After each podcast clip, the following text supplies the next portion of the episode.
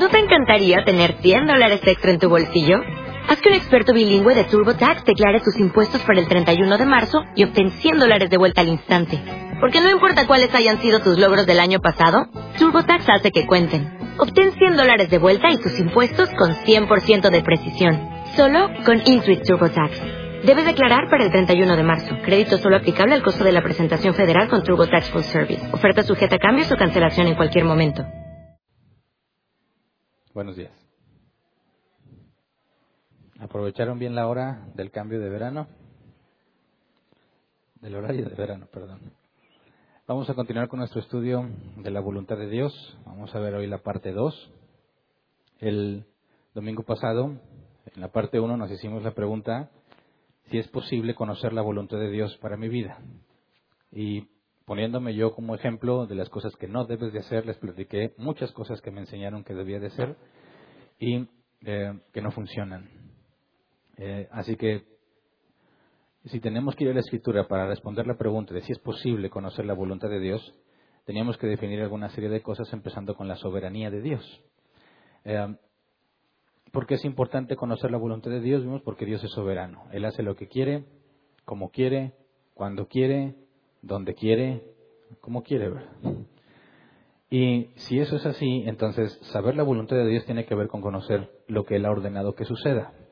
Hicimos preguntas, traté de confundirlos, logré confundir a muchos, creo yo. Y yo dije, si te has confundido con todos los versículos y las preguntas que te dices porque no tienes claro el concepto de la soberanía. Así que nos pusimos a demostrar bíblicamente los siguientes puntos. Eh, lo veo como un recordatorio porque tiene que ver con lo que vamos a ver hoy demostramos con la escritura que Dios es soberano sobre la naturaleza, sobre cualquier efecto o fenómeno natural o meteorológico, leyes naturales, gravedad, etcétera. Dios es soberano sobre eso, es decir, no está sujeto a las leyes naturales, Él tiene dominio sobre ellas. Dijimos también que Dios es soberano sobre la vida y la muerte. Dijimos que nadie vive o nadie muere sin que Dios lo haya ordenado. Vimos que Dios es soberano sobre lo que nosotros consideramos aleatorio, o sea, sobre el azar aunque nosotros aventamos una moneda al aire, tenemos 50% de probabilidad de que salga una cara y 50% de la otra, Dios ordenó lo que va a pasar. En una rifa, Dios ordenó quién va a ganar. Nosotros no tenemos forma de explicar por qué salió el boleto ganador como salió, pero todo corresponde a una orden de Dios. Vimos también que Dios es soberano sobre nuestros planes y nuestros pensamientos. Nosotros nos proponemos hacer algo, pero es Dios quien determina si lo hacemos o no lo hacemos. Dios también demostramos que es soberano sobre nuestras acciones y decisiones. A veces lo que nos hemos propuesto hacer, porque así lo decidimos, Dios lo impide. Y en otras ocasiones Él lo permite.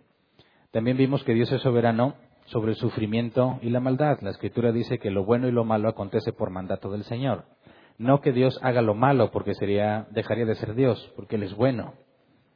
Pero permite la maldad y usa otros agentes. En el caso de Babilonia, para sacar a los, israelitas de sus tierras. En el caso de los hombres que crucificaron a Jesús, usó su maldad para que se cumpliera lo que Dios había determinado. Lo mismo sucede con, con José, hijo de Jacob, José el soñador, que sus hermanos lo vendieron. Dios lo permitió para que se convirtiera en gobernador de Egipto. Así que Dios tiene control sobre la maldad y el sufrimiento. No hay maldad o sufrimiento que acontezca sin que Dios lo haya permitido. Vimos que Dios es soberano incluso sobre nuestra decisión de pecar. Lo que decidimos hacer que es pecaminoso, Dios tiene control sobre eso. Puede impedirlo o puede permitirlo. A Judas le dijo, lo que vas a hacer, hazlo pronto. Sin embargo, a Pedro le dijo, yo he rogado para que tu fe no falte. Entonces, Él decide si pecas o no pecas. Aún en eso, si tú eres hijo de Dios y te propones pecar, estás sujeto, pecar, perdón, estás sujeto a la voluntad de Dios. No vas a hacer nada que Dios no permita que hagas. Y vimos que también Dios es soberano en la salvación. Es decir, Él decide quién se salva y quién no. No es una decisión humana. Si fuese una decisión humana, contradices muchísimas cosas en la Escritura. Entonces, partiendo de la soberanía de Dios, teníamos que explicar lo que la voluntad de Dios es, ¿verdad? Y hacerlo en términos bíblicos. Así que vimos tres distinciones en la voluntad de Dios.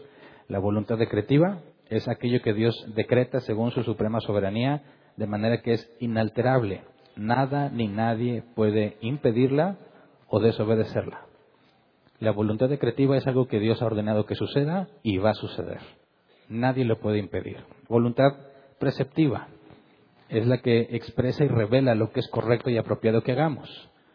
Es decir, no mates, no robes, no adulteres. Son preceptos que revelan lo que es correcto y apropiado a los ojos de Dios. Sin embargo, esta voluntad preceptiva puede ser desobedecida y quebrantada. Aunque dice que no mates, muchos matan. Aunque dice que no robes, muchos roban. Así que la voluntad preceptiva no es un mandato, es una forma de expresar lo que es correcto a los ojos de Dios. Y la última distinción fue la voluntad de disposición, la mejor oferta, lo que a Dios le agrada y le complace. Entonces dice la Escritura que a Dios no le complace la muerte del impío, ¿verdad? Pero sin embargo el, impío muere bajo la soberanía de Dios, porque así lo ha ordenado. Entonces Dios puede hacer cosas que no le complacen, pero las hace, ¿verdad? Dijimos, si un juez tiene que juzgar a su hijo por un delito grave, y si es un juez justo lo va a condenar, no le va a agradar condenar a su hijo, pero lo va a hacer. El, juez va a ordenar que sea detenido y encarcelado, y al mismo tiempo no le agrada.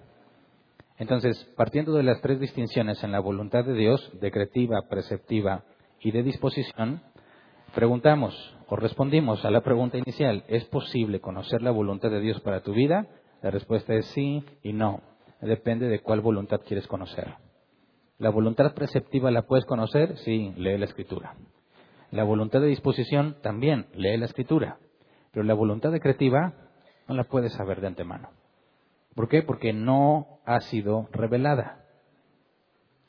Entonces, cuando hablamos de la voluntad decretiva, decimos que es secreta. Y la única forma que tienes de conocerla, bueno, hay dos, que Dios la revele como tenemos Apocalipsis, que nos, nos ha revelado lo que Dios ha decretado que suceda al fin de los tiempos, con cierto nivel de detalle, pero hay otras cosas que no se han revelado.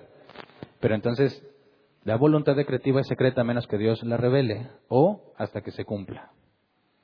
Cuando Jesús fue crucificado y resucitó, entonces el Espíritu le permitió entender a los apóstoles y a otros cuál era el propósito de Dios desde el principio. Entendió que Dios ya había ordenado que Jesús muriera pero nadie lo sabía. Y lo supimos hasta que sucedió. Nos hicimos la pregunta si alguno de nosotros, con respecto al pasado, eh, existe la posibilidad de que alguien no haya hecho lo que Dios ordenó. Le dijimos que eso es imposible. Todos hemos hecho lo que Dios ha ordenado.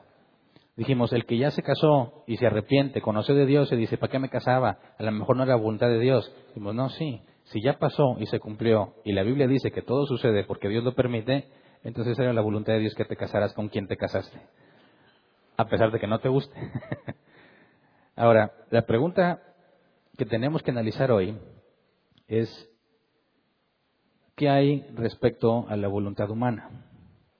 Es decir, si Dios ha ordenado y ha decretado algo, y nosotros hacemos eso que Él decretó, somos culpables o inocentes de lo que hicimos. Es decir, Jesús fue crucificado, ¿verdad? Por medio de hombres malvados dice Hechos 4. Esos hombres se les llama malvados a los que lo crucificaron, pero lo que hicieron es la voluntad de Dios, porque Dios había ordenado que fuera crucificado.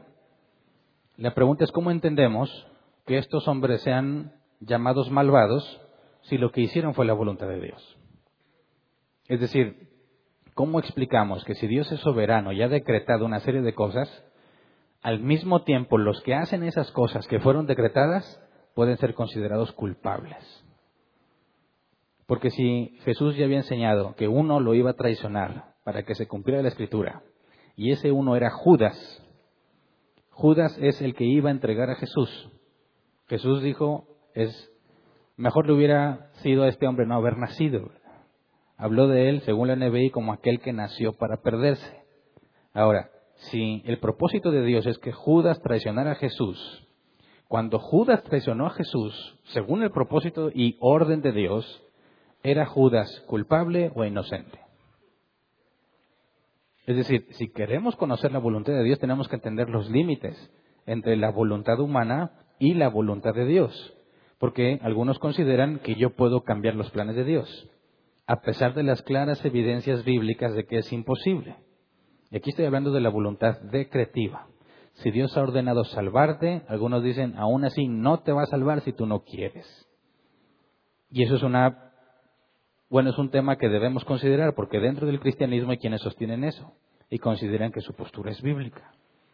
Entonces, el tema a tratar hoy es la voluntad del hombre. En la parte 1 estudiamos la voluntad de Dios.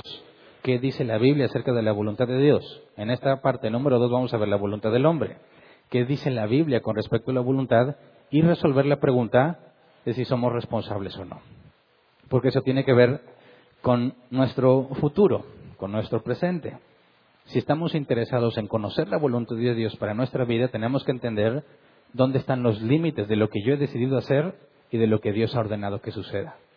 Esto puede ser eh, polémico, porque aún dentro del cristianismo, al menos hay tres posturas que tratan de explicar cómo podemos entender la culpabilidad del hombre y la soberanía de Dios. Pero no, va a ser, no vamos a ver hoy un estudio exhaustivo de las posturas, sino voy a explicar, eh, basado en la escritura, una respuesta que da solución al conflicto. Si a alguien le interesa estudiar sobre las otras posturas, está en su libertad de hacerlo, pero no es nuestro propósito analizar en estos temas las otras posturas, sino dar una respuesta a esta situación. Así que, em, antes de empezar a estudiar, vamos a orar para ponernos en manos de Dios.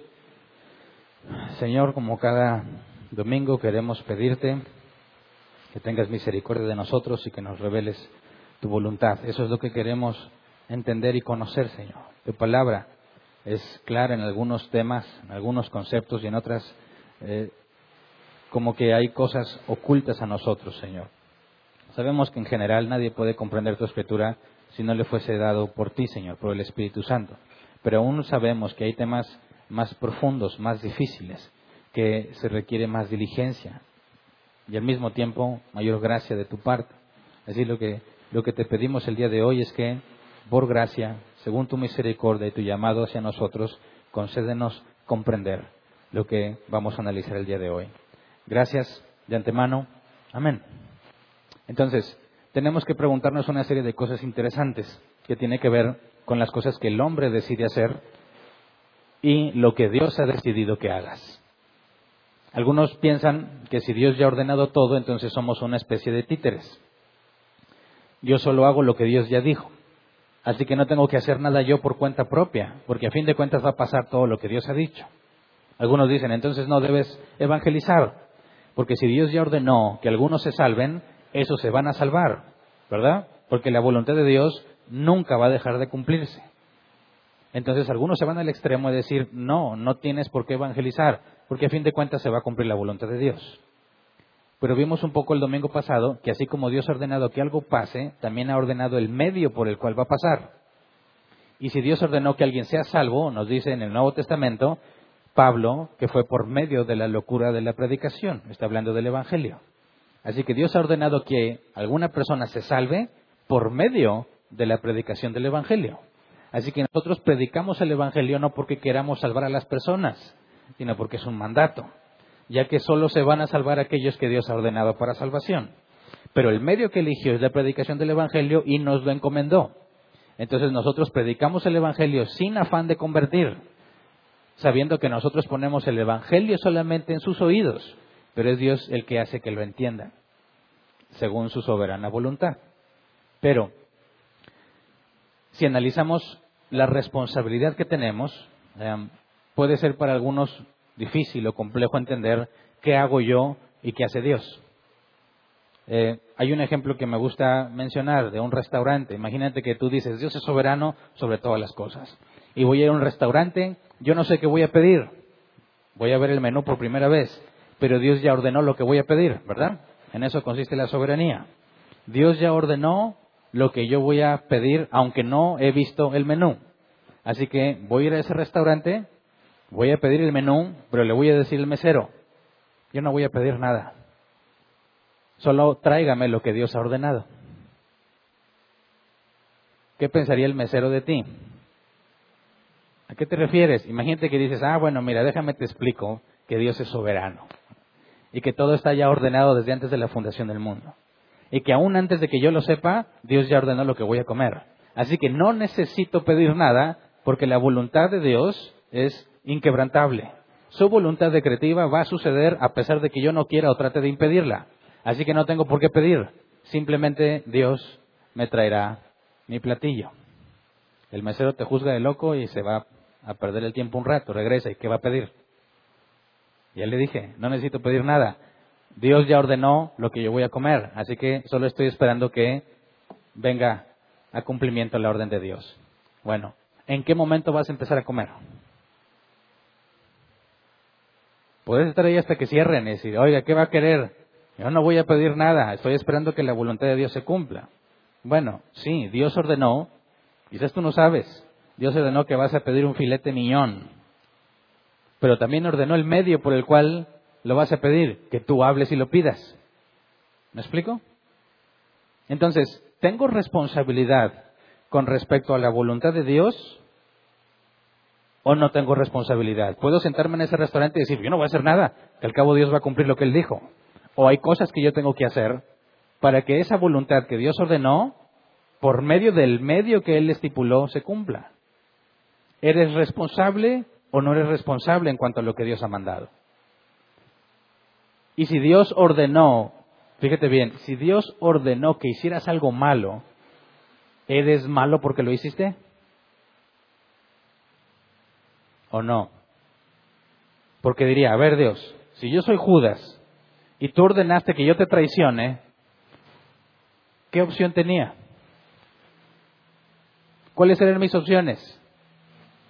Si Dios ordenó desde antes de la fundación del mundo, antes de que Judas naciera, que él lo iba a traicionar, ¿por qué pues condena a Dios a Judas? ¿Qué opción tenía? ¿Mm? Quiero tratar de ver o de exponer el problema al tratar de conciliar la voluntad de Dios y la voluntad del hombre. Porque si Dios ha ordenado que hagas algo, puede pedirte responsabilidad o demandarte según lo que hiciste cuando lo que hiciste fue porque Él ordenó. En eso consiste el conflicto. Y hay distintas formas de explicarlo, pero tendríamos que primero determinar que incluso nuestro sistema legal, para que alguien sea eh, acreedor de una condena como consecuencia por lo que hizo, se tiene que probar que él era libre al momento en que lo hizo. Es decir, si eh, por alguna razón alguien se ve obligado a tomar, a entrar a un banco y decir arriba las manos y quitarle dinero a la cajera y salir corriendo, lo pesca la policía. Le dice, ándele, te vamos a juzgar por robo con mano armada. Y dice, oiga, es que si no hacía esto, mataban a mi familia. Unos secuestradores se apoderaron de mi familia y me dijeron, tienes que entrar a robar el banco si no los mato. ¿Qué harías tú en su lugar? Dices, pues mátalos o entras al banco a robarlo. Ahora, si quiero juzgarte por robar el banco, ¿es lo mismo que alguien te haya obligado en esa circunstancia o que tú mismo hayas planeado ir a robar el banco simplemente porque quieres dinero? ¿Hay diferencia en la circunstancia? ¿Hay diferencia si eras libre para elegir o no? Eso es importante porque se requiere la libertad de elegir si lo haces o no para poder sufrir o pagar las consecuencias de tus decisiones. Porque si yo no soy libre para decidir, ¿cómo me vas a castigar si no tenía opción? ¿Me explico? Entonces tenemos que definir qué es la libertad. ¿Eres libre? ¿Cómo sabes que eres libre? En términos simples, la libertad es la capacidad de elegir lo que tú quieras. ¿Verdad? Yo soy libre en cuanto a mi manera de vestir porque yo elegí mi ropa. Nadie me obligó, ¿verdad? Cuando las mujeres le preguntan a sus maridos, ¿cómo ves esto? Y luego se prueban otra cosa. ¿Y cómo ves esta? Y se prueban ocho más. Y tú le dices, este. Ay, no, ese no, porque no me gusta. Bueno, este. No, no, es que está muy oscuro. Bueno, este. No, no, es que no me queda bien. Entonces, ¿para qué me preguntas, verdad? Ahora, cuando se ponga algo y voy a decir, oye, ¿por qué no me dijiste que se ve mal? ¿Tú le obligaste a ponerse eso? ¿O ella decidió libremente? Tú le pudiste haber dado varias opiniones, pero ella tomó la que más le gustaba. Y la que decidió a fin de cuentas, ¿es responsabilidad de ella o es responsabilidad tuya? Es de ella. Pero si tú dijeras, ¿sabes qué? no tengo dinero, no tienes más que un pantalón y una blusa. Y ella dice, ¿qué me pongo? Pues tu único pantalón y tu única blusa. Y dice, me veo mal. ¿De quién es la culpa? ¿De ella o mía? Porque no le doy opciones. Podemos ver entonces que la capacidad de elegir tiene que ver, aunque si somos responsables por lo que hacemos o no. Si podemos ser condenados por algo que hicimos, se requiere que, que hayamos sido libres para decidir hacerlo. Entonces, si la libertad es la capacidad de elegir lo que queremos, ¿cómo sabemos si alguien eligió libremente?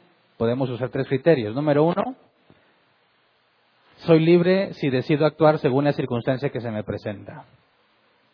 Dos, no hay factor externo que me obligue a decidir. Tres, si la circunstancia fuese otra, decidiría de otra manera. Por ejemplo, muchas veces he dado este ejemplo te asaltan y te apuntan con la pistola, tu dinero o la vida, ¿qué decides? Y si le dices, pues ten el dinero, y él pregunta, ¿y qué pasó con tu dinero? Pues me obligaron a dárselo. ¿Te obligaron? ¿O decidiste hacerlo así? ¿Mm? ¿Tuviste opción o no tuviste opción? Es decir, estabas, según tu circunstancia, ¿tuviste la libertad de elegir entre el dinero o la vida? Sí. ¿Te obligaron a decidir una de las dos? No, yo decidí una o la otra, ¿verdad? ¿O no? Tres, si la circunstancia fuese otra, decidiría de otra manera, sí, si no tuviera la pistola, no le hubiera dado mi dinero. Entonces, ¿el ladrón me obligó o yo libremente le entregué el dinero? ¿Qué opinas?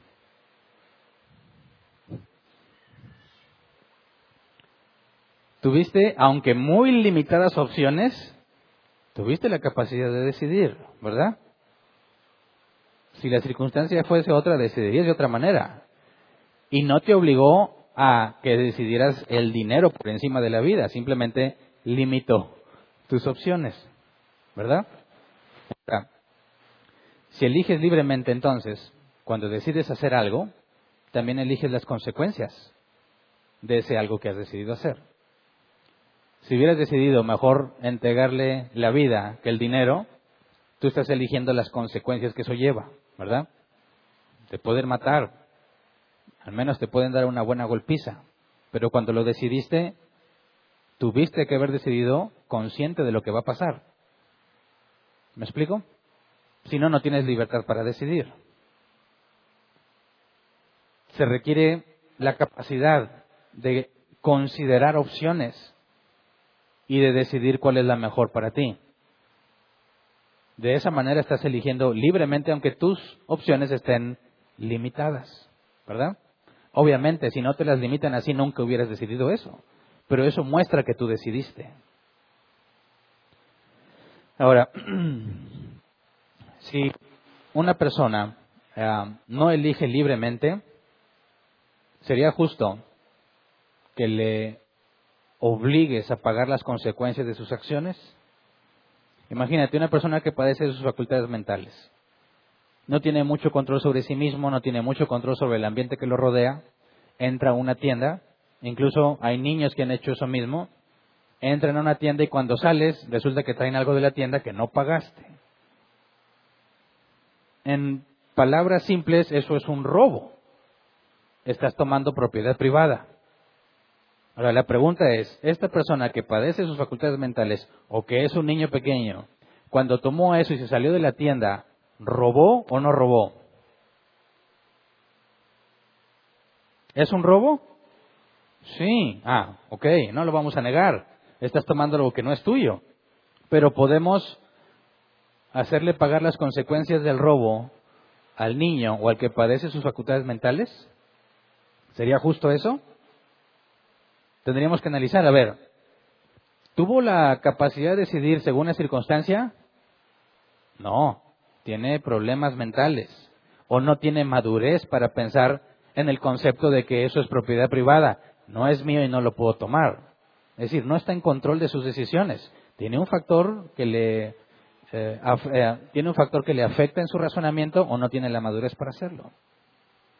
Dos, lo, eh, al momento en que lo tomó, ¿había factores externos que lo hicieron hacerlo? Bueno, si estás hablando de un padecimiento mental, ese es un factor que no está en su control, ¿verdad? Si es un niño pequeño, no tiene la madurez, no tiene el conocimiento, no está en su control evitarlo. Él no tiene conciencia de que está haciendo un daño. Y tercero, si no tuviera ese padecimiento o si no tuviera esa inmadurez, ¿lo hubiera hecho? No. Entonces, no es correcto aplicarle todo el castigo de la ley a una persona que no tuvo la capacidad de elegir, que no eligió libremente. Por eso aún hay casos de asesinatos donde se tiene que deliberar si la persona tenía pleno uso de sus facultades mentales cuando mató a la persona para saber si efectivamente se le puede aplicar todo el rigor de la ley, el rigor de la ley o debe buscarse otra alternativa. Por eso algunos argumentan, no, es que no estaba en control de mí mismo. Ay, sí. Bueno, pero si su defensa es buena, puede convencer al jurado de que no, estaba muy enojado, muy molesto, no perdió el control de sí mismo y lo mató. Algunos dicen, bueno, pues entonces no le apliques cadena perpetua, mételo a un centro psiquiátrico. ¿Por qué hacen esa distinción? Bueno, porque consiste en si tenías o no la libertad de elegir. Ahora, cuando hablamos de la voluntad decretiva de Dios, ¿tiene el hombre libertad para elegir? Dado que si Dios ha ordenado algo, eso se va a cumplir, ¿tuviste opción de elegir otra cosa? Porque si no tuviste opción, entonces no sería justo que te condene. Pero si sí la tuviste, es justo que te condene. Aquí radica el problema. ¿Cómo explicamos bíblicamente la voluntad del hombre de manera que podamos resolver lo que vemos que en la Biblia sucede? La escritura enseña que todos van a comparecer, chicos y grandes, ante el tribunal, el gran trono blanco, y serán juzgados según sus obras, ¿verdad? Y van a ser condenados, porque un solo pecado merece la muerte. Ahora, supongamos que Judas se presenta al juicio. A ver, Judas, vimos aquí, dice el libro, que traicionaste a Jesús. Y Judas diría, sí, pero eso era la voluntad de Dios. ¿Me vas a acusar por hacer la voluntad de Dios? ¿Qué acaso la voluntad de Dios no es buena, agradable y perfecta? Si yo hice la voluntad de Dios, ¿por qué me acusas? ¿Qué le dirías? ¿Mm? ¿Está Judas en lo cierto o está equivocado. Por eso salió una corriente teológica que aseguraba que Judas era inocente. y que estábamos juzgando mal a Judas, porque bueno, si Dios ya había ordenado eso, ¿qué culpa tiene el pobre Judas? Pero, ¿qué dice la Biblia al respecto? ¿Cómo podemos dar una explicación? Que si Dios ha ordenado algo y lo vas a obedecer, al obedecerlo, aún eres responsable de lo que hiciste. Por eso tenemos que ir al origen de todas las cosas la creación, cuando Dios crea al hombre. Vamos a Génesis 2, 15 al 17. Dice, Dios el Señor tomó al hombre y lo puso en el jardín del Edén para que lo cultivara y lo cuidara. Y le dio este mandato. Puedes comer de todos los árboles del jardín, pero del árbol del conocimiento del bien y del mal no deberás comer. El día que de él comas, ciertamente morirás. La pregunta es, ¿era Adán libre para elegir o no? Primero, Dios había ordenado que comiera del fruto en su voluntad decretiva, sí o no. ¿Mm? Sí, porque sabemos que lo hizo, ¿verdad? Y nada pasa sin que Dios lo haya ordenado. Entonces, Dios en su voluntad decretiva ya dijo, Adán y Eva van a comer del fruto. Sin embargo, hoy les dice, de todo árbol puedes comer, pero de este no comas. El día que comas de este te vas a morir. Ok, en ese momento Adán era libre para elegir o no?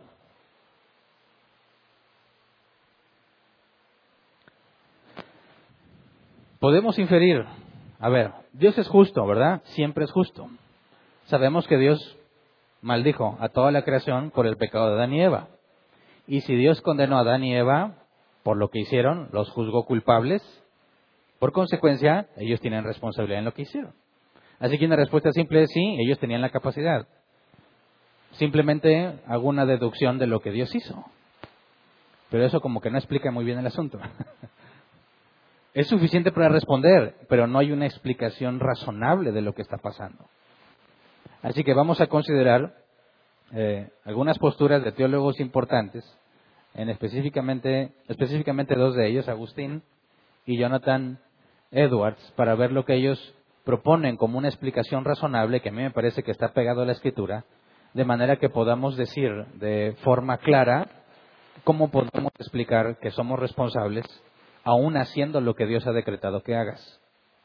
Entonces, según Agustín, podemos ver eh, la capacidad de elección de Adán al momento en que Dios le da la instrucción de que no coma del árbol, podemos hablar de cuatro capacidades distintas. Les voy a enumerar. Adán era capaz de pecar. Dos, capaz de no pecar. ¿Sí me explico? O sea, él podía pecar o podía no pecar, ¿verdad? Pero también podemos decir que es una tercera, es una posibilidad, era incapaz de pecar. O, número cuatro, incapaz de no pecar.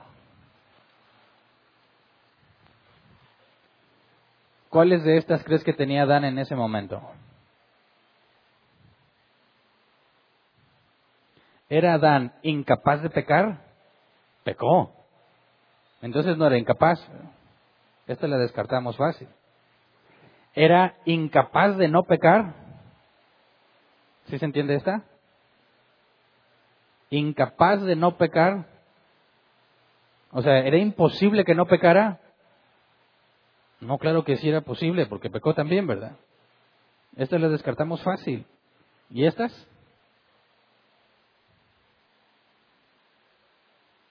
Estas dos las tenía Adán. Dios le dice, de todo árbol puedes comer, pero de ese no comas. El día que comas, te vas a morir. Ok. Adán tiene la capacidad de pecar y también la capacidad de no pecar, ¿verdad? Él decide, ¿peco o no peco? ¿Verdad? Ese es el concepto que muchos tienen hoy en día de sí mismos. ¿Verdad? Yo peco porque quiero. Y si no quiero, no peco. ¿Sí? Levante su mano a todos los que están aquí. Uno, dos, tres. Bien, bien levantada. Quiero darme una idea clara. Ok, creo que la mayoría. ¿Perdón? No, porque aquí habló incapaz de no pecar significa que no importa lo que yo haga, siempre voy a pecar. ¿Me explico? Y aquí hablo de la posibilidad, puedo pecar, pero no que siempre voy a estar pecando. Esa es la distinción. Ahora, la gran mayoría está aquí, ¿verdad? Y precisamente esto es lo que genera un conflicto cuando el cristiano piensa, a ver, Dios ordenó que Judas traicione a Jesús.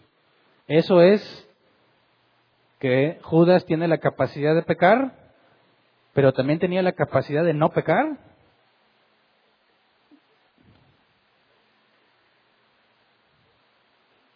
Dios dijo, Judas va a pecar entregando a Jesús. ¿Judas tiene esta capacidad o no? No está muy claro, ¿verdad? Vamos a analizar primero qué onda con Adán. Adán, nuevecito, ¿verdad? No fue creado un bebé y luego fue creciendo, no fue creado maduro. ¿Cuántos años tenía? ¿Quién sabe? Pero era maduro. Ya se le había encargado cuidar el huerto del Edén, cultivarlo. Entendió cuando Dios le hablaba. Se le encargó también ponerle nombre a los animales. Ya tiene conocimiento, tiene sabiduría. Es, en cierta manera, tiene control del cuerpo que tiene, decide lo que hace, toma decisiones. No es una personita inmadura que apenas va creciendo, no, ya lo creó con todo lo que se requiere para administrar y para cumplir lo que Dios le ha pedido. no comas de ese árbol. Queda al criterio de Adán. Puede pecar, puede no pecar, ¿verdad? Ok. Ahora, Adán pecó, ¿verdad? ¿Por qué pecó? Porque quiso. ¿Fue libre o lo obligaron? Nadie lo obligó. Él decidió libremente en esa circunstancia, ¿tomo del fruto o no tomo del fruto? Sí. ¿En otra circunstancia hubiera decidido distinto? Sí. Adán fue libre para elegir y eligió pecar, ¿verdad? Ahora, a raíz de eso, Dios maldice a toda la creación. Y dice la escritura, el pecado entró por Adán y pasó a todos nosotros. Cuando Dios maldice la creación, hace lo que Adán y Eva decidieron que querían, comer del árbol de la ciencia del bien y del mal. Ciencia es conocer por experiencia. El bien es lo que Dios es y lo que Él dice y lo que Él hace. El mal es lo opuesto a lo que Dios hace, a lo que Él dice y a quién es Él. Cuando ellos dicen, yo como porque quiero conocer lo que no es Dios, lo que es opuesto a Dios, cuando Dios maldice, ¿qué está haciendo? Les está dando lo que ellos pidieron. Ahora van a experimentar dolor, angustia, sufrimiento, adversidad, porque eso es el mal. ¿Me explico? Y para que Adán lo pueda experimentar, modifica su cuerpo y toda la creación. Le llamamos naturaleza pecaminosa y ya hemos estudiado qué es eso. Ahora, la pregunta es, ¿somos igual a Adán después de la caída? ¿O no? ¿Tenemos las mismas capacidades que Adán o no? ¿Sí? Levante la mano, quiero sondear. ¿Quién dice, estamos en las mismas? Bueno, ahora levante la mano y dice, no, mi situación es totalmente distinta a la de Adán. Unos poquitos. Bueno, vamos a la escritura. Juan 8:34. ¿Qué dice Jesús? Ciertamente les aseguro que todo el que peca es esclavo del pecado, respondió Jesús. A ver, ¿estaba Adán esclavizado algo?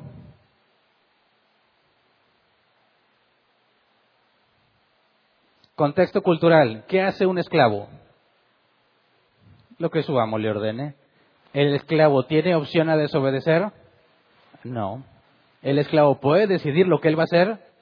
No. Hace solamente lo que su amo le ordena. Si Adán tenía estas dos opciones, estaba esclavizado al pecado. Ni siquiera había pecado todavía. Pero de los hijos de Adán, nosotros todos, dice, les aseguro que todo el que peca, ¿quién de aquí ha pecado alguna vez? Todos. El que peca es esclavo del pecado. ¿Eres igualmente libre que Adán?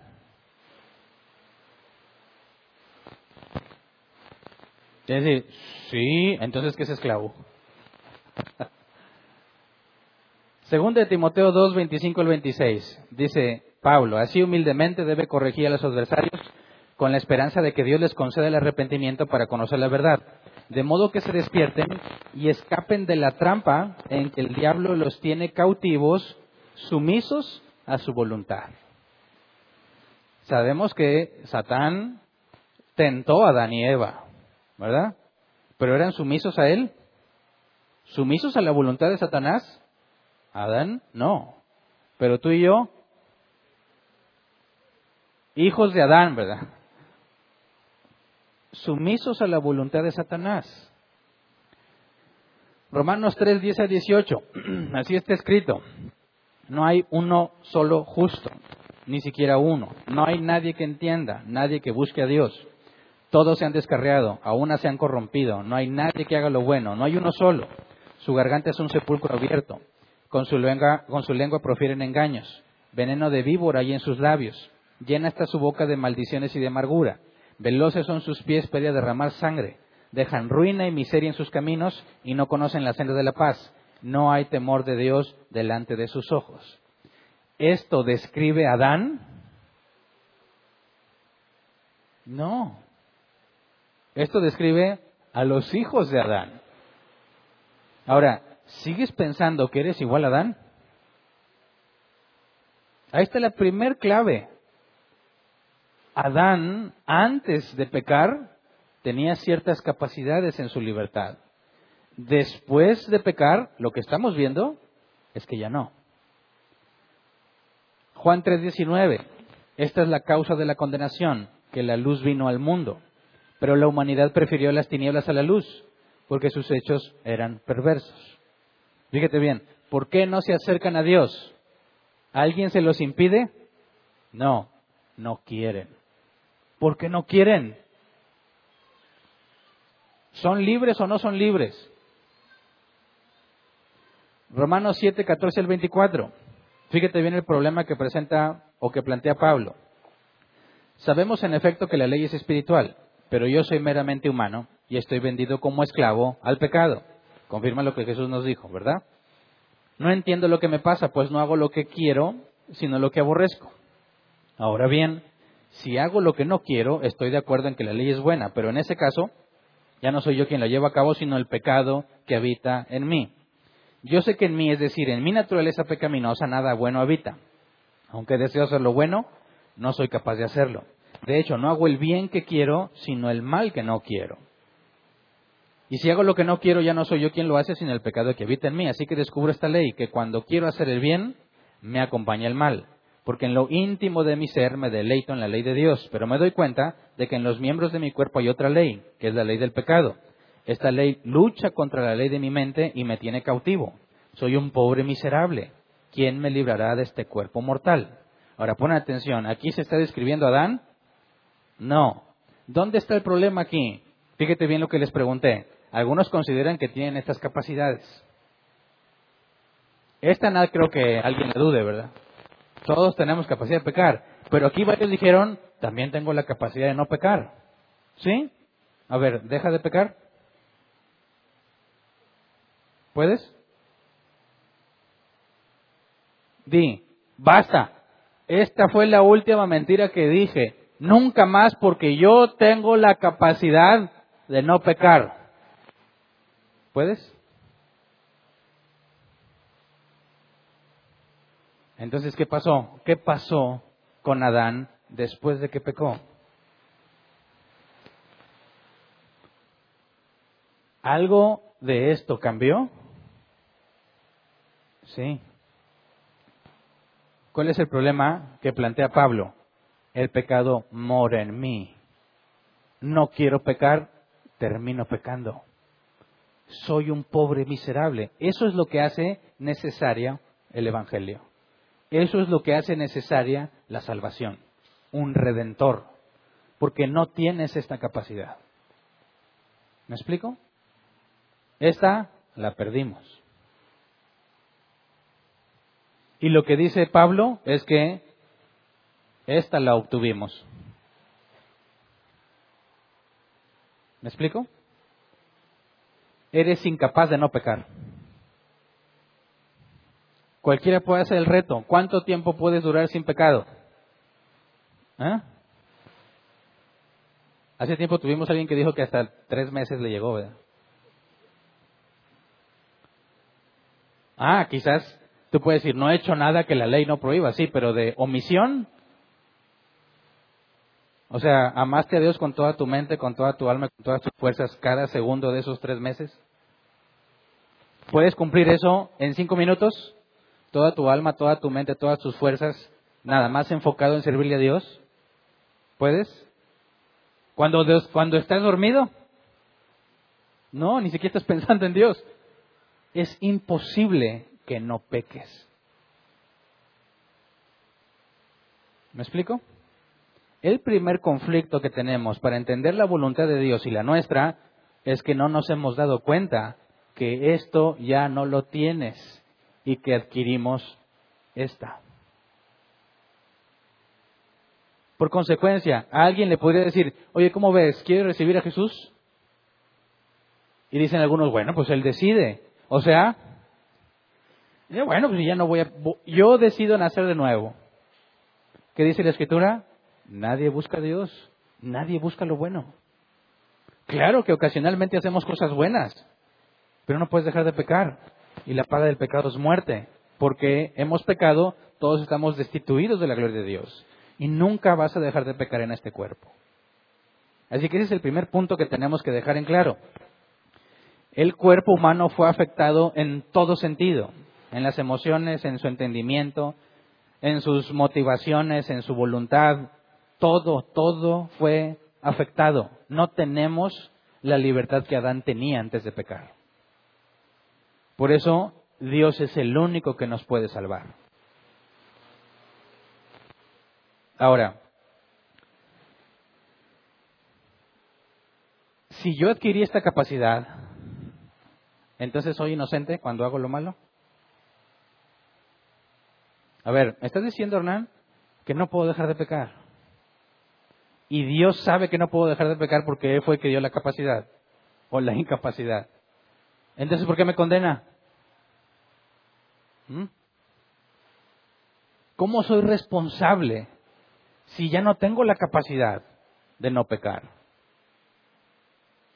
Bueno, aún no tenemos información, pero lo primero que quiero que veas es a dónde llega la voluntad humana después de la caída. Y que empecemos a entender un contexto de cómo decide las cosas.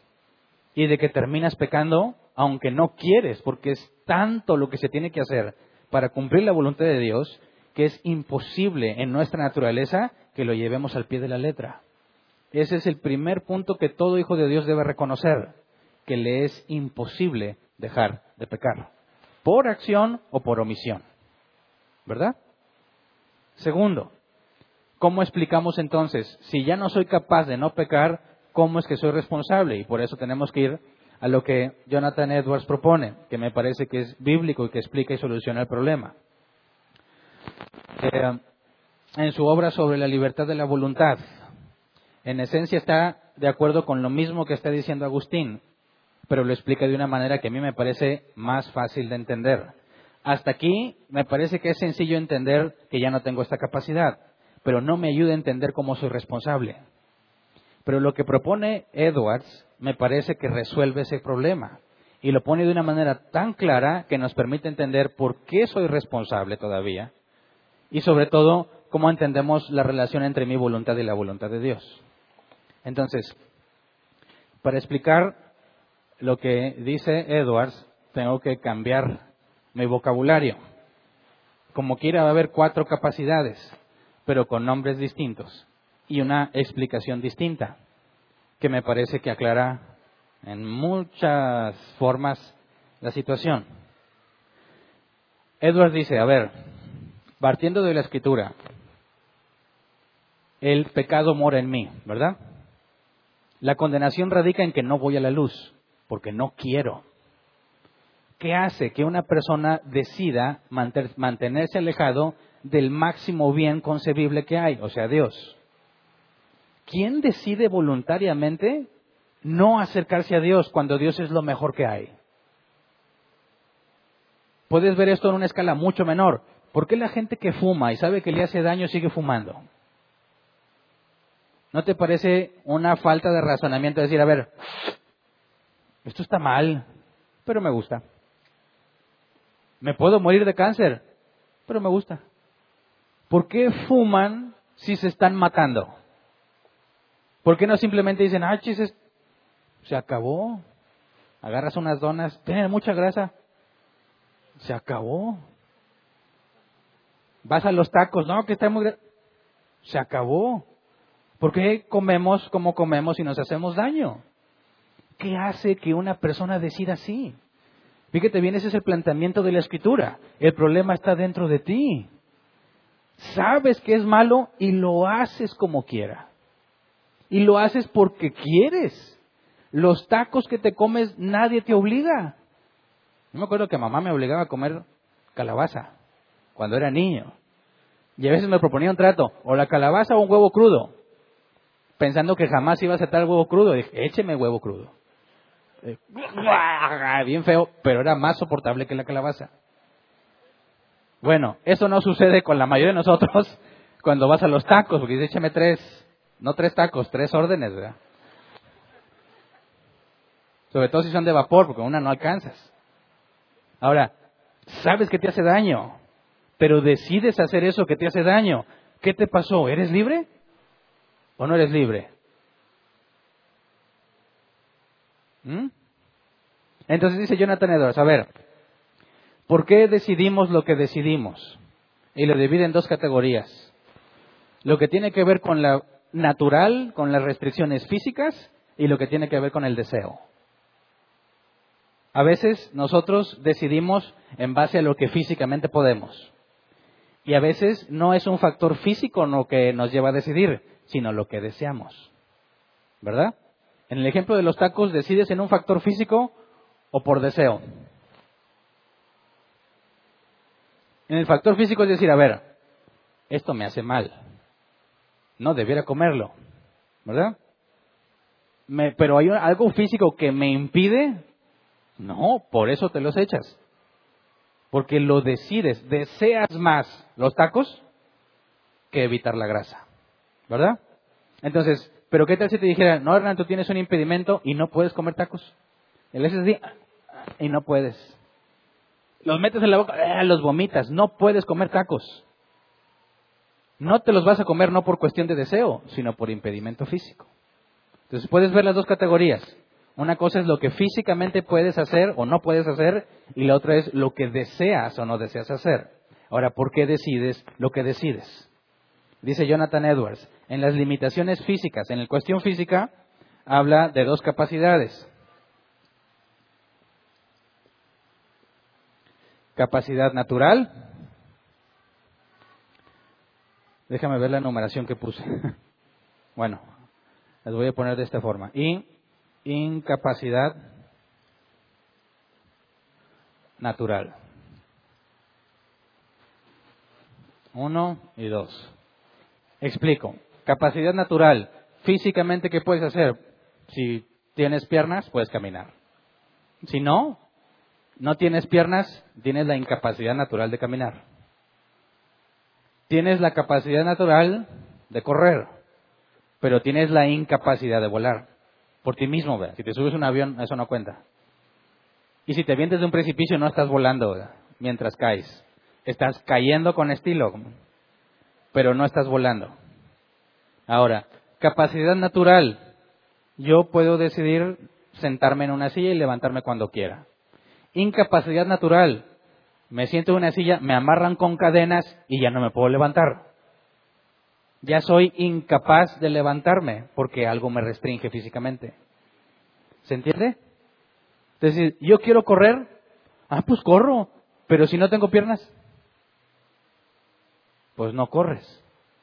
Entonces, en el factor físico, tienes o la capacidad natural de hacerlo o la incapacidad. Oye, yo quiero vivir abajo del agua como un pez. No, tienes la incapacidad natural, no puedes. Esto con respecto a las limitaciones físicas, ¿verdad? Ahora, pero ¿qué hay con respecto al deseo? Lo expresa así.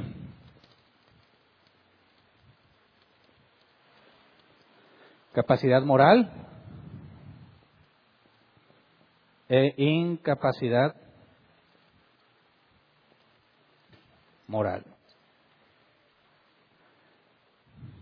¿Qué es la capacidad moral? Poder tomar decisiones contrarias a tus deseos. incapacidad moral, perdón, es no poder tomar la decisión contraria a tu deseo más fuerte. Y quiero explicarlo con un poco de detalle. Imagínate que um, llegaste tarde a una reunión te habían dicho que era súper mega importante que fueras puntual. Sin embargo, no llegaste a tiempo. Cuando llegas te preguntan, ¿qué pasó? ¿Qué va a pasar por tu mente? Tienes a todos en la junta así esperándote y tú llegas con la colcha aquí todavía marcada. ¿Qué pasó? ¿Qué le vas a contestar? ¿Me quedé dormido? ¿Le vas a decir eso? ¿Que es la verdad? delante de todos los que están ahí esperándote? ¿O vas a decir, mm, había mucho tráfico? ¿Cuál vas a decidir? Primero, ¿esa decisión tiene que ver con lo natural? No, tiene que ver con el deseo. ¿Qué es lo que deseas que pase allí? ¿Qué es lo que preferirías? ¿Quedar mal o no quedar mal? ¿Qué es lo que la mayor la mayoría de la gente hace? No te va a decir la verdad. Ah, sí, lo que pasa es que no me importó. No, tenía un compromiso. Eh, había mucho tráfico. No, hombre, si te conté, después te cuento todo lo que me pasó. ¿Qué es lo que estás deseando? Quedar bien. No hubo una limitación física. Es cuestión de deseo. ¿Verdad? Entonces, si no hablamos de esto, es decir, tienes lo que se requiere para decir la verdad ahí, ¿verdad? No digas, no, es que no tengo lengua. No, sí la tienes. No es que tengo lapsos, se me va la memoria. No, sí te acuerdas. Es que no tengo despertador. Sí lo tienes, pero lo apagaste. No hay nada en lo natural que haya impedido que decidas decir lo que dijiste. Es puro deseo. ¿Verdad? Lo que dice Jonathan Edwards es que ese, el deseo, es lo que siempre nos mueve a decidir, siempre y cuando no estemos hablando de algo físico. Por ejemplo, si tú ves que a una persona le están haciendo daño y tú no, y tú no hiciste nada, llega la policía y te pregunta, oye, usted vio que le estaban haciendo daño, ¿por qué no hizo nada? Y decir, no, pues, no, pues no me quise meter. ¿Eres responsable de no haber hecho algo? Pero ¿qué tal si dices, no, pues es que me tenían amarrado, no me podía mover? ¿Eres responsable por no haber hecho algo? No. Pero si hablamos del deseo, no hay nada que te amarre, no hay nada que te tenga atado. Tú puedes ayudar. ¿Ayudas o no ayudas? ¿Qué pasa en tu cerebro? ¿Cómo tomas la decisión? Lo que dice Jonathan Edwards es que siempre decides según tu deseo más fuerte.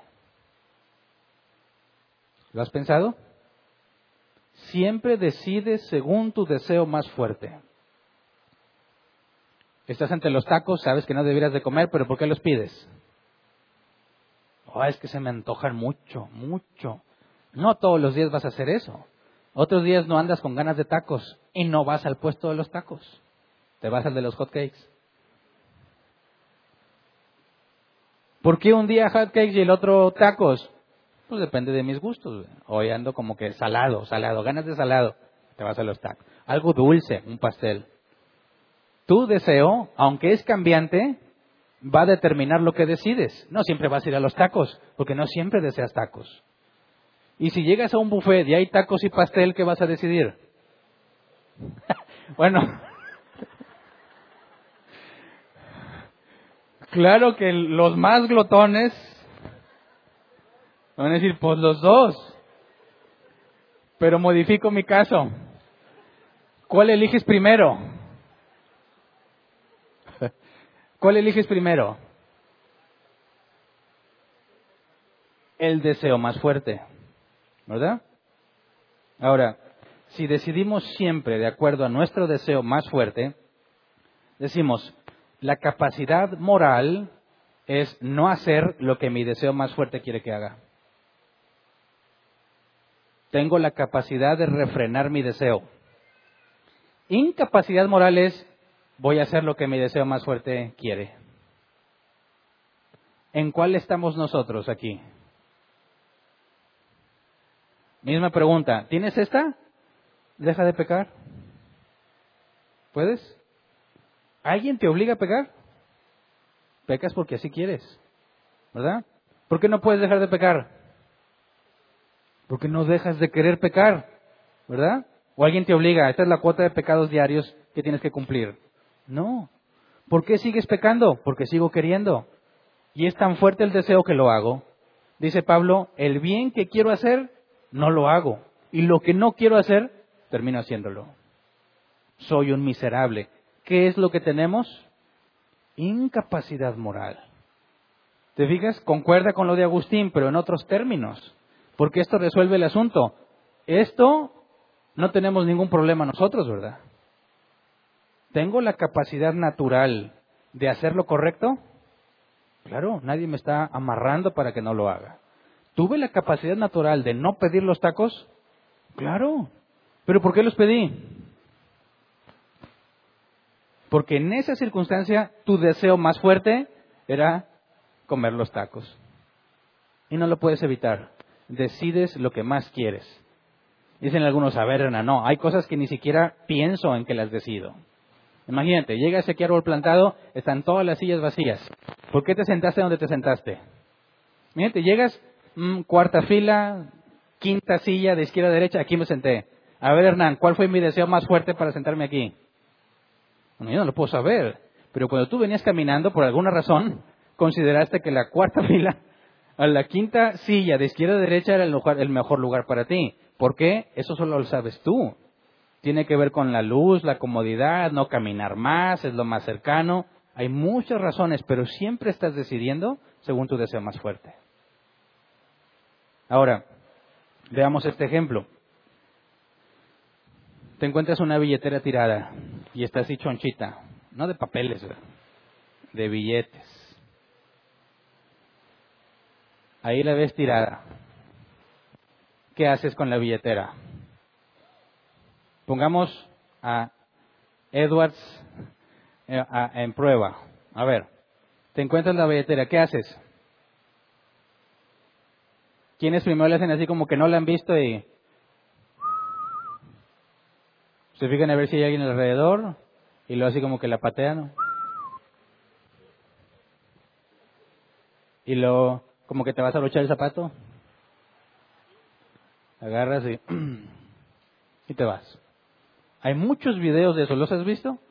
Pegan un billete en la banqueta y te das una risa con las técnicas para que la gente llegan y lo pisan el billete, ¿verdad? Y no platican, no, se van a echar. Y como está pegado no se lo pueden llevar. Pero fíjate el razonamiento, ¿por qué hicieron eso? ¿Qué pasa por sus mentes? Ahora, si eres cristiano, ¿qué haces? Ah, no, yo soy cristiano, voy a agarrar la billetera y voy a decir, ¿de quién es esta billetera? ¿quién te va a decir que no es suya? ¿Alguna vez te ha pasado ese tipo de decisiones? Oye, me encontré, eh, pues dáselo al guardia. ¿Tú sabes qué hacen los guardias con las cosas perdidas? ¿Nadie ha trabajado en eso? Dice, no, un guardia representa la autoridad, es una persona honesta. ¿Qué es? Ah, el teléfono. No, aquí se lo guardamos, joven. Hombre, ¿cuál ya se lo echó?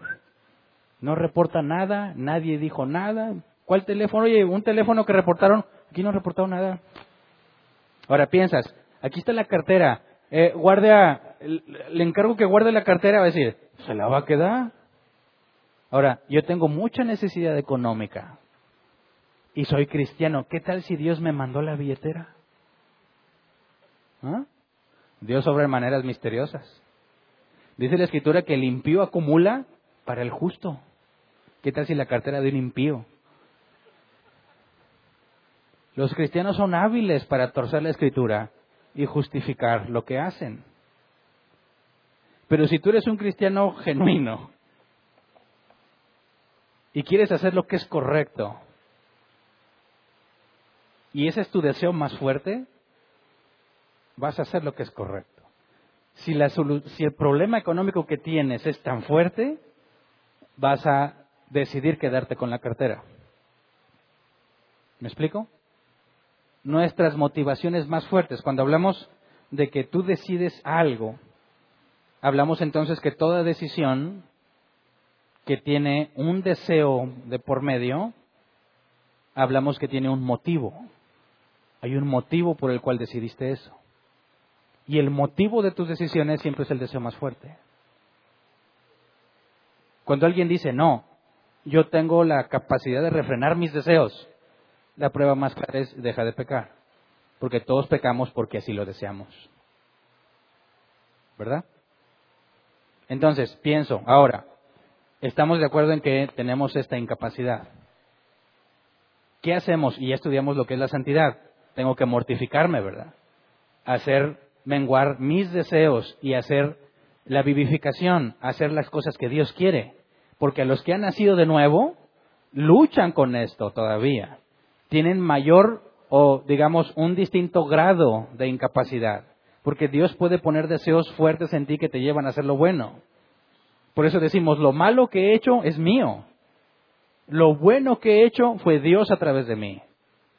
Pero empiezo a entender, empiezo a razonar, empiezo a tener más criterios, pero sigo teniendo incapacidad.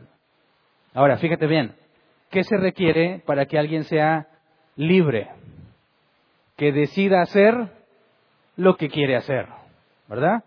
Cuando pecas, ¿eres libre o no? ¿Te obligaron a pecar? No, pecaste porque así quisiste, ¿verdad?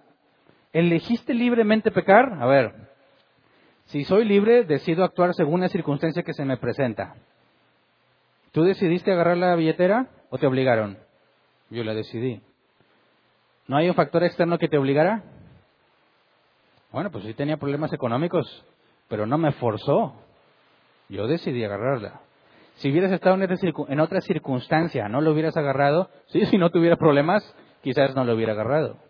Entonces, cuando pecaste, ¿pecaste libremente? Sí. Ahora fíjate bien, Dios ordenó que Judas entregara a Jesús. Cuando Judas traicionó a Jesús, ¿lo hizo libremente?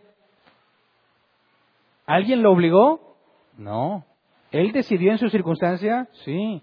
¿Hubo algún factor externo? No. ¿Judas es responsable de su pecado? Sí. Pero Dios lo ordenó. Claro, pero no lo obligó.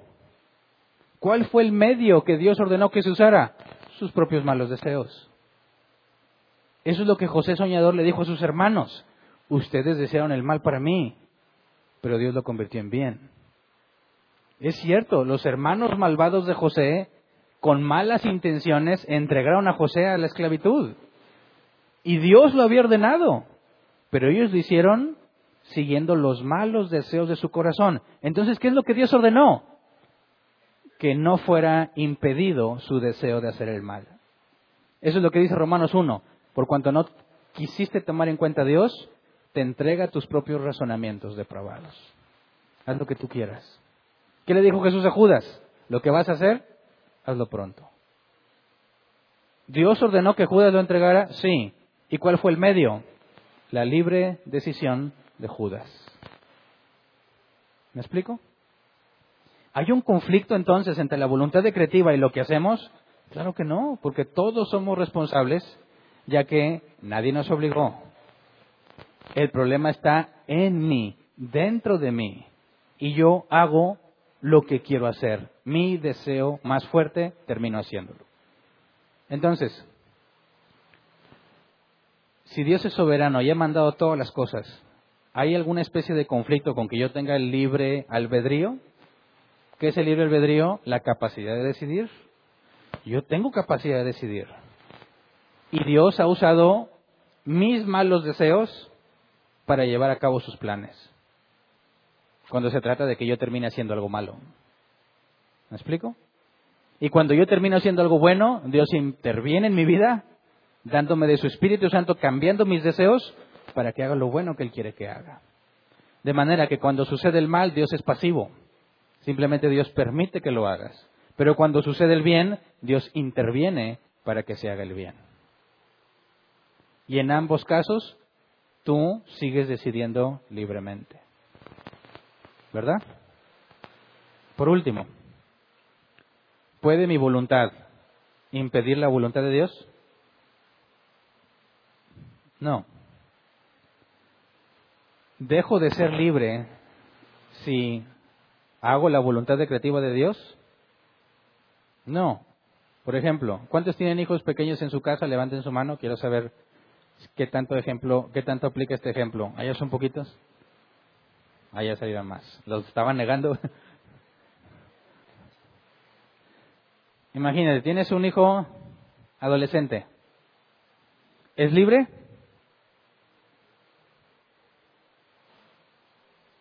¿Sí o no? A ver, tienes un hijo adolescente, ¿es libre? ¿Él decide lo que quiere, sí o no? ¿No es libre? Entonces lo que haga no es responsable. Si es libre. ¿Tú eres libre en tu casa? Bueno, tu esposa te deja. ¿Eres libre en tu casa? ¿Eres responsable de lo que haces en tu casa? ¿Lo haces con libertad? ¿Tú decides lo que haces? Sí. Tú y tu hijo tienen las mismas capacidades de libertad, ¿verdad? Las mismas. Pero, ¿qué voluntad puede más? Tu hijo es libre y tú también. Pero ¿quién pone las reglas? Espero que tú. El hecho de que tú hayas puesto límite a la libertad de tu hijo hace que tu hijo pierda la libertad. No, la restringe. ¿Verdad? Algunos ven un problema. El hombre no puede ser libre y Dios también. No se puede. ¿Cómo no? Lo que pasa es que Dios es más libre que nosotros. Yo en mi casa soy más libre que mis hijos. Porque a mis hijos les ponemos una hora de dormir, una hora de comer, actividades que tienen que cumplir. A mí nadie me las pone. ¿Pero dejaron de ser libres mis hijos por eso? No, siguen siendo libres, pero limitados. Cuando Dios ha ordenado que algo pase, limita mi libertad, pero en ningún momento me la quita. ¿Me explico? Dios es más libre que yo y que cualquier ser creado. Y cuando le place, impide. Y cuando le place, permite. Yo no perdí mi libertad, simplemente la restringió. Ahora, lo que sigue, que esto es el final de esta parte, lo que sigue es cómo vamos a aplicar esto que entendimos sobre las voluntades para tomar decisiones. ¿Cómo sabes si el oficio que tienes es la voluntad de Dios? ¿Cómo sabes si es la voluntad de Dios que te cases? ¿Cómo sabes si es la voluntad de Dios que desempeñes un área de servicio en la iglesia? ¿Cómo tomamos decisiones con esta información? Es lo que sigue en las partes siguientes. Para esto era importante dejar en claro qué es la voluntad de Dios y cuál es la voluntad del hombre. Dejar en claro que no somos tan libres. Sí tenemos cierta libertad limitada.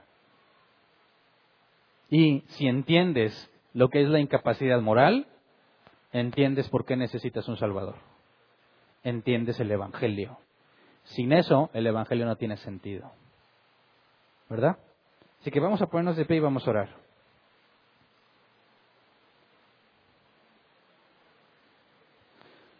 Gracias a Dios que tu deseo más fuerte fue venir hoy. ¿Verdad? El que dice, yo no vine, me obligaron, es mentira. Como quiera vino, ¿verdad? Pudo haberse matado con tal de no venir y no lo hizo. Así que aún fue su decisión venir, aunque lo tenían amenazado y castigado. Con esta información de nuestra voluntad, me parece que se vuelven muy claras nuestras peticiones de oración. En lugar de decirle a Dios, cambia mi circunstancia, ¿qué debes de pedir? Cambia mis deseos. Quiero desear lo que tú deseas. Porque si cambias mis deseos, cambia mi obrar. Cambian mis decisiones. Cambia mi vida. ¿Te has puesto a pensar por qué aquel a quien Dios hizo nacer de nuevo tiene un cambio tan drástico? Porque cambió su corazón. Cambia su motivación. Y todos se dan cuenta porque ya no piensa como antes. Ya no le interesan las cosas de antes. Ahora le interesa agradar a Dios y empieza a quitar cosas de su vida que antes no quitaba porque no podía verlas. Era libre antes y ahora también, pero sus deseos fueron cambiados. Ese es el mayor milagro en la vida de una persona, que tus deseos son transformados. Te encuentras haciendo el bien cuando no nace de ti, sino que Dios te transformó, te persuadió de que hacer lo que Él dice es lo mejor, y entonces te das cuenta que hay un cambio en tu vida. Cuando estás atascado en problemas, en dificultades, en pecados que no puedes vencer, ¿dónde está el problema? Algunos dicen, el diablo mugroso. No, no, no, el problema está en ti. Si tú desearas lo que Dios desea, no pecarías. Pero ¿sabes cuál es la buena noticia? Que Dios dijo, les daré un cuerpo nuevo. un cuerpo glorificado. Y la característica de ese cuerpo es que es incapaz de pecar. Todos tus deseos van a estar en armonía absoluta con lo que Dios quiere. Se va a acabar el conflicto de que lo que yo quiero no hago y lo que no quiero termino haciéndolo. Se acaba. Dios te dice, este cuerpo es nuevo y ama lo que yo amo y desea lo que yo deseo. Y ahí está la felicidad absoluta. En esta vida experimentamos la, felicidad de forma intermitente. Cuando hacemos lo que a Dios le agrada es donde estamos felices. Esa es la felicidad, hacer lo que a Dios le agrada. Pero nuestro pecado le interrumpe constantemente y por eso sufrimos, y por eso lloramos, y por eso nos angustiamos, porque no estamos deseando lo mismo que Dios y por consecuencia no estamos obrando como Él quiere. Pero la buena noticia del Evangelio no nada más es que fuimos librados, sino que se nos va a dar un cuerpo nuevo. Y vamos a disfrutar de Él por toda la eternidad. Y como Él es eterno y nosotros no, jamás vamos a dejar de conocerlo. Jamás vamos a terminar y decir, ya lo conozco. No, porque Él es eterno. No tiene límite. Jamás vas a dejar de aprender de Él. Por eso piensa, si no deseas venir a aprender de Dios, ¿qué te hace pensar que vas a querer estar en el cielo? ¿Qué te hace pensar que vas a querer estar la eternidad con Dios si no tienes hambre de conocerlo? En eso radica la felicidad del cristiano, deleitarse en lo que Dios ha hecho, en lo que Él ha permitido. Aunque tu circunstancia esté mal, si tú desearas lo mismo que Dios, dirías gracias por esta circunstancia, porque me lleva a hacer lo que Dios quiere. Y no sufriríamos. El sufrimiento y la decepción viene por la diferencia entre lo que yo deseo y lo que Dios quiere. Y que no estoy dispuesto a aceptar lo que Él ha decidido para mí. Por eso sufrimos, por eso lloramos. Pero si lo aceptáramos, no importa que seas el ser más miserable del mundo, estarías feliz.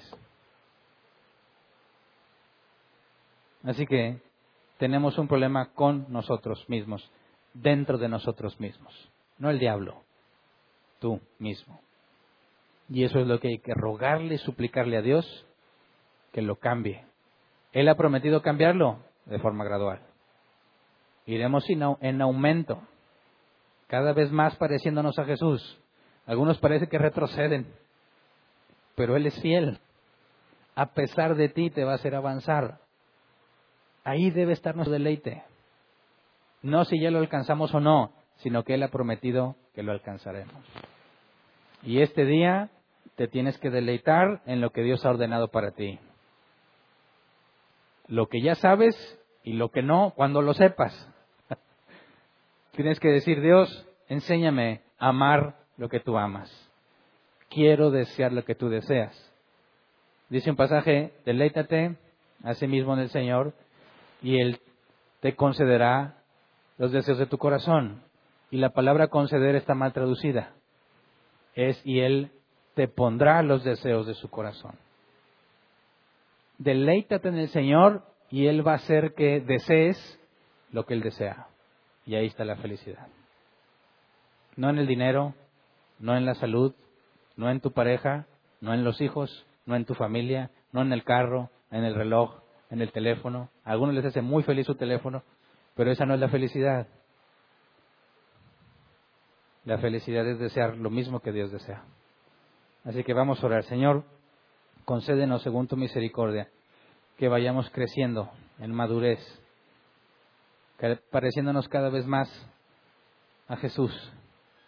Sabemos que es imposible que lleguemos a la estatura de varón perfecto en este cuerpo pero danos la evidencia de que estás trabajando en nosotros.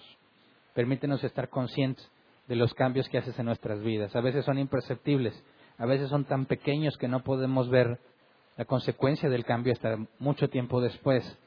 Pero lo que te rogamos es que permitas que podamos percibir esos cambios, aunque son a veces muy minúsculos, parecen insignificantes, pero conforme pasan los días generan cambios eh, grandes e importantes en nuestras decisiones. Enséñanos a ver cómo nos transformas, a buscar dentro de nosotros, Padre, cada que tomamos una decisión, lo que tu palabra dice, examinar lo que nos has enseñado y buscar aplicarlo antes de decidir. Enséñanos a luchar contra nuestro deseo más fuerte. Estamos limitados por este cuerpo, Señor. Sin embargo, tú has ordenado que luchemos, que padezcamos como buen soldado. Así que enséñanos a permanecer firmes en esta lucha a pesar de que muchas veces somos derrotados. Padre, concédenos ver las cosas como tú las ves. Pon en nuestro corazón, en nuestra mente, en nuestras emociones, el deseo de hacer tu voluntad, lo que has revelado, Señor. Y enséñanos a aceptar con humildad y con gratitud aquello que era secreto, pero que por medio del presente hemos encontrado, hemos hallado, hemos concluido que así lo ordenaste. A veces nos duele saber que lo que esperábamos no es lo que esperabas, no es lo que tú ordenaste. Cámbianos, de manera que no alberguemos esperanzas conforme a nuestros deseos, sino conforme a los tuyos. Enséñanos a aceptar tu voluntad, aceptar que nuestra voluntad está restringida, y eso es lo que te rogamos. No nos entregues a nuestros propios deseos, no nos entregues a nuestro propio razonamiento. Restríngenos, Señor. Endereza mis pasos, como dijo el salmista. Hazme caminar por veredas de justicia, sendas rectas delante de ti. No permitas que mi pie se desvíe derecha o izquierda. Ten misericordia y cambia nuestros corazones, Padre. Enséñanos a ver lo dependientes que somos de ti y que no hay nada en toda la creación que pueda evitar que tu voluntad se cumpla. Que en eso consista, Señor, nuestra esperanza, sabiendo que tú has ordenado nuestra salvación, has ordenado nuestra santidad y es cuestión de esperar.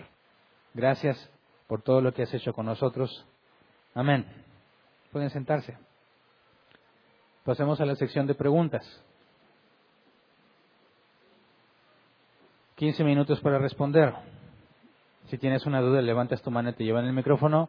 No importa que sea la primera vez que nos acompañas. Si nos queda tiempo, pasamos a responder preguntas en línea si las hay. Por favor, les pido que para ser eficientes en el uso del tiempo, plantees tu pregunta de la manera más concisa y clara posible para poder dar oportunidad a la mayor cantidad de personas de hacer su pregunta. ¿Ok? ¿Alguien tiene una pregunta? Levante su mano, por favor. Bueno, buen día, pastor. Eh, pues yo creo que me queda muy claro este tema que parte también ya habíamos visto en otros temas, pero mi duda es más de origen teológica, porque hay corrientes en el cristianismo, doctrinas que defienden eh, lo que Judas hizo, ¿verdad? Precisamente mi duda más basada en Lucas 22.3, que es donde vemos a Satanás como si fuera un medio externo que también haya, haya intervenido o haya sido causa de que haya llevado a a este personaje a tomar esa decisión, ¿verdad? Es nada más aclarar qué hace Satanás en Lucas 22.3. Bueno, todo aquel que no es hijo de Dios está sumiso a la voluntad de Satanás, ¿verdad? No nada más Judas. Exacto. Que Judas haya tenido a Satán en persona, en él, eso es una cosa. Pero así como Judas era sumiso a su voluntad, todo ser humano que no ha nacido de nuevo es sumiso a su voluntad. Ahora el razonamiento es como sigue. Dado que no solo Judas está sumiso, sino que todo ser humano no regenerado, entonces bajo esa argumentación nadie sería culpable. No, nada más Judas, porque ellos consideran que porque Satanás entró en Judas ya no tenía control de sí mismo, pero eso no es evidencia de eso, porque todos están sumisos a la voluntad de Satanás. El punto es, ¿Satanás obligó a Judas? No. no. ¿Cada persona que peca es obligada a pecar? No. Por consecuencia su argumento no es válido. Ok, muchas gracias. ¿Acá había otra pregunta? Buenas tardes. Buenas tardes. Mm, tengo duda con lo que, en conclusión, entendí que sí tenemos cierta libertad como personas, ¿no? Quiero enfocar mi pregunta a la gente cristiana. Eh, pero me causa conflicto lo que dice en Romanos, cuando habla de que dice que ya no somos esclavos del pecado, sino que ahora somos esclavos de la justicia. Entonces, ¿cómo puedo entender esa parte de la libertad, pero que a la vez pareciera contradictorio que está diciendo que soy esclava de la justicia ahora? Entonces, ¿cuál es la interpretación correcta de esta parte de Romanos? Tiene que ver con la santidad y la perseverancia. Si tú tienes el Espíritu Santo, Él te guía, ¿verdad? Y los frutos del Espíritu Santo van a empezar a reflejarse en ti. Ahora, tienes deseos distintos a los que tenías. La esclavitud del pecado consiste en que tú constantemente deseas el pecado, ¿verdad? Cuando eres libre de eso, dice, ahora somos esclavos de Cristo. Pero también se hace la aclaración, aún no se manifiesta, dice Juan, todo lo que hemos de ser, sino que hasta que llegue la glorificación vamos a tener conciencia absoluta de lo que era la liberación. Ahora, la voluntad de Dios es que luches contra ti mismo. La libertad consiste en que eres capaz de luchar contigo mismo, no que ya eres capaz de dejar de pecar. Okay. ¿Me explico? Sí, gracias.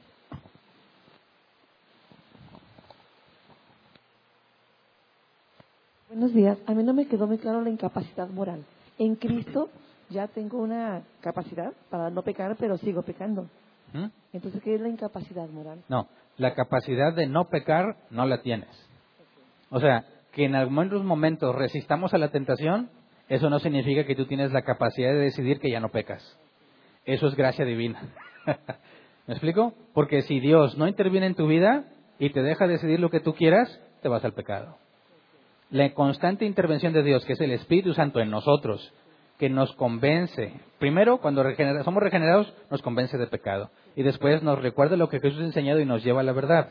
Dice, no contristes al Espíritu Santo. O sea, que tenemos este, la palabra es paracletos, este ayudador que está contigo para que hagas las cosas que resultan agradables a Dios. Pero no es algo tuyo, es el Espíritu Santo en ti. Porque aunque por dentro fuimos transformados, en la carne somos idénticos al que no ha sido regenerado. Entonces, cuando hablamos de la incapacidad moral es físicamente, tú no eres libre para decidir dejar de pecar. Tienes, experimentamos cierta libertad con el Espíritu Santo nosotros. Esa libertad no la conocemos total hasta la glorificación. Pero sigues, como dice Pablo, haciendo cosas que aún sabes que no debías de hacer, pero tu deseo sigue siendo tan fuerte hacia allá que lo sigues decidiendo. Eso, en eso consiste la incapacidad moral. Estamos en una lucha, los hijos de Dios, en una lucha constante contra nosotros mismos, que es la preparación para la vida venidera. Ok, gracias. ¿Alguien más?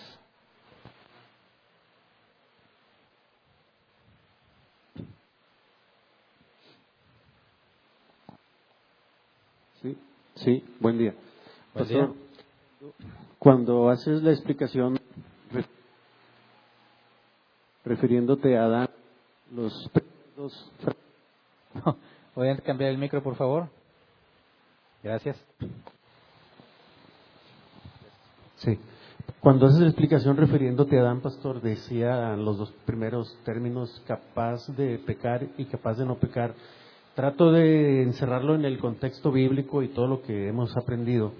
Si dice Dios en la Escritura que el Cordero que fue inmolado desde antes de la fundación del mundo, si ese ya era el plan eterno de Dios y que incluso lo menciona que antes de la fundación del mundo ya había sido inmolado, aunque físicamente todavía no ocurría, a lo que voy es a esto, pastor, porque se mencionó que Adán tenía capaz de pecar, no me queda duda pero decía capaz de no pecar. Si entendí bien, lo mencionaron como que Adán era capaz de no pecar.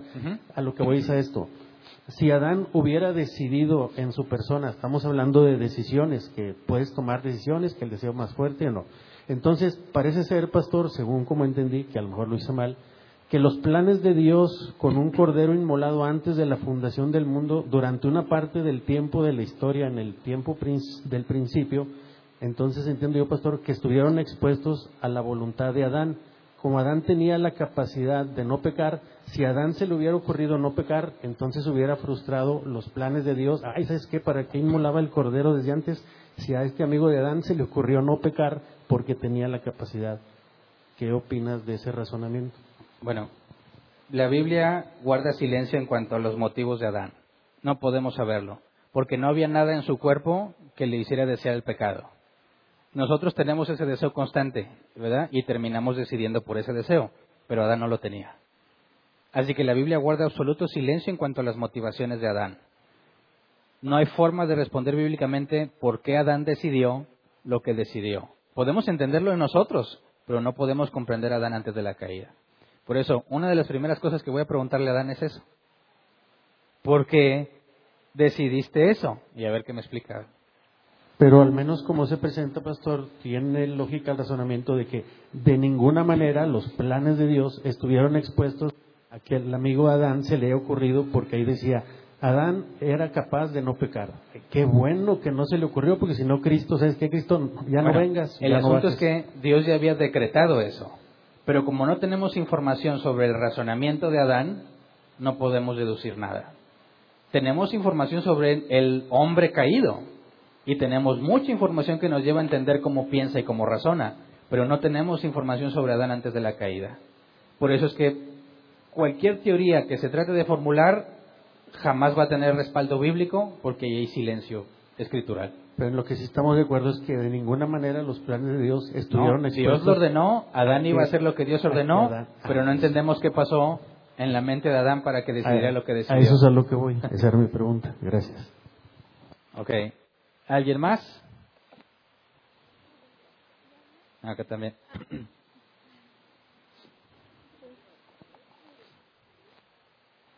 Acá tengo yo. Acá era primero.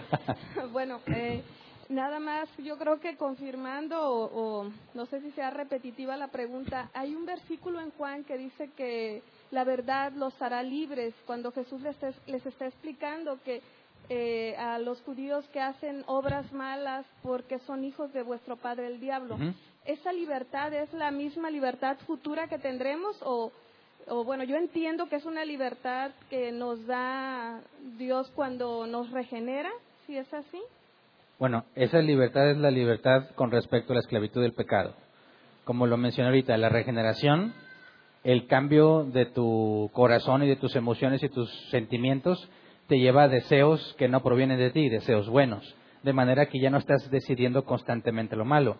Eres libre de la sumisión que tenías de Satanás. Dice, ahora somos esclavos de Cristo. Entonces no significa que yo soy totalmente libre, no. Cambié de esclavitud, de la de Satanás a la de Cristo. Lo bueno es que Cristo es bueno y me ama, pero yo no soy totalmente libre, no soy autónomo.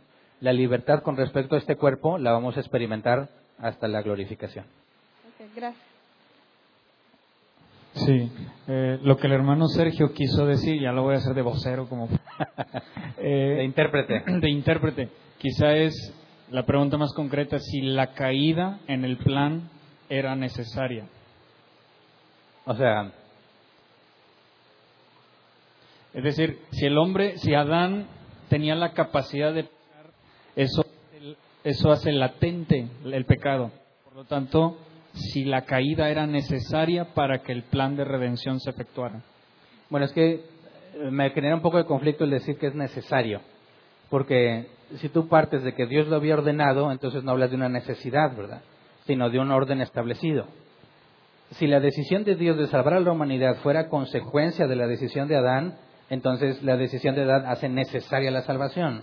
Pero si el objetivo de Dios ya tenía en mente la salvación, entonces no es necesario, ¿verdad? Sino preordenado que así suceda. Por eso la palabra necesario es lo que me parece que... Como, como una consecuencia de como un medio, como si la caída fuera el medio por el cual se Fue un medio, más no algo necesario para que te pudiera salvar. Que quizá la pregunta era sobre si el Adán, sobre si la caída de Adán provocó la redención o al revés. Sí. el plan de redención determinó el medio por el cual se debería cabo. Muy bien.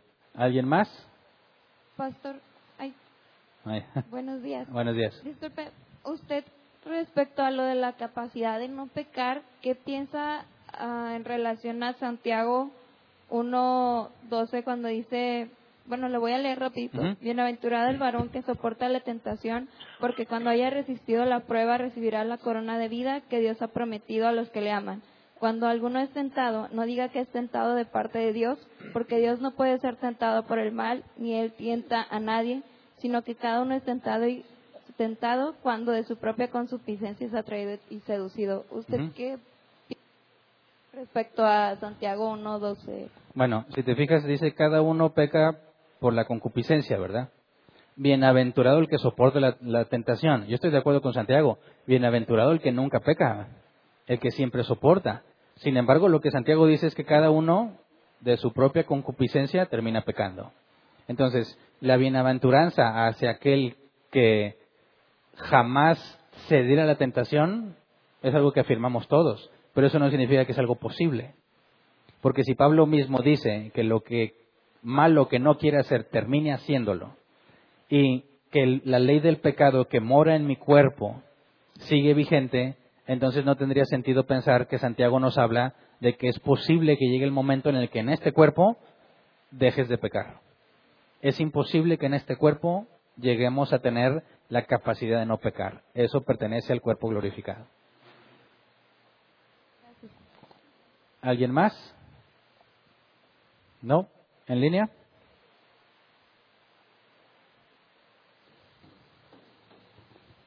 Sí, buenas tardes, pastor. Buenas tardes. Nada más es como un comentario, dice, pastor, una vez encontré una cartera, la revisé y traía un teléfono.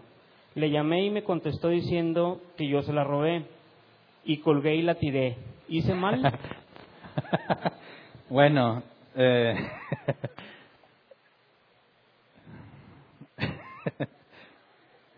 la tiré. Bueno, ¿cuál fue su deseo más fuerte ahí, verdad? Evitar la acusación de robo. Bueno, es que eh, habría que requeriría más información, ¿verdad? Pero para que alguien te acuse tiene que tener evidencia, ¿verdad? Y tendría que demostrar el caso de que si tú se la robaste, entonces eh, tendría que comprobar cómo fue el proceso en que tú la tomaste.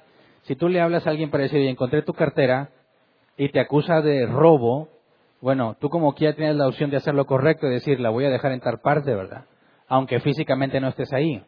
Es decir, el hecho de que él pretenda acusarte de algo malo no te hace o no te exime de la responsabilidad de devolver el objeto. Puedes encontrar alternativas para que no te veas expuesto, pero no necesariamente es, ah, bueno, entonces la tiro. Me parece que no es la decisión más apropiada, ¿verdad? Hay otras alternativas. De, ¿Sabes qué? La voy a dejar en una paquetería o te la voy a mandar, algo de manera que no te involucres ante una acusación injusta, pero que al mismo tiempo puedas cumplir con lo que la justicia corresponde, ¿verdad? Que se regrese. Sí, son todas las preguntas, gracias. Okay. Ya en 10 segundos ya no alcanzamos, ¿verdad? Entonces es todo. Terminamos la sesión de preguntas. Despedimos a los que nos acompañan en línea. Esperemos que nos acompañen el próximo miércoles en nuestro estudio de Éxodo. Es todo.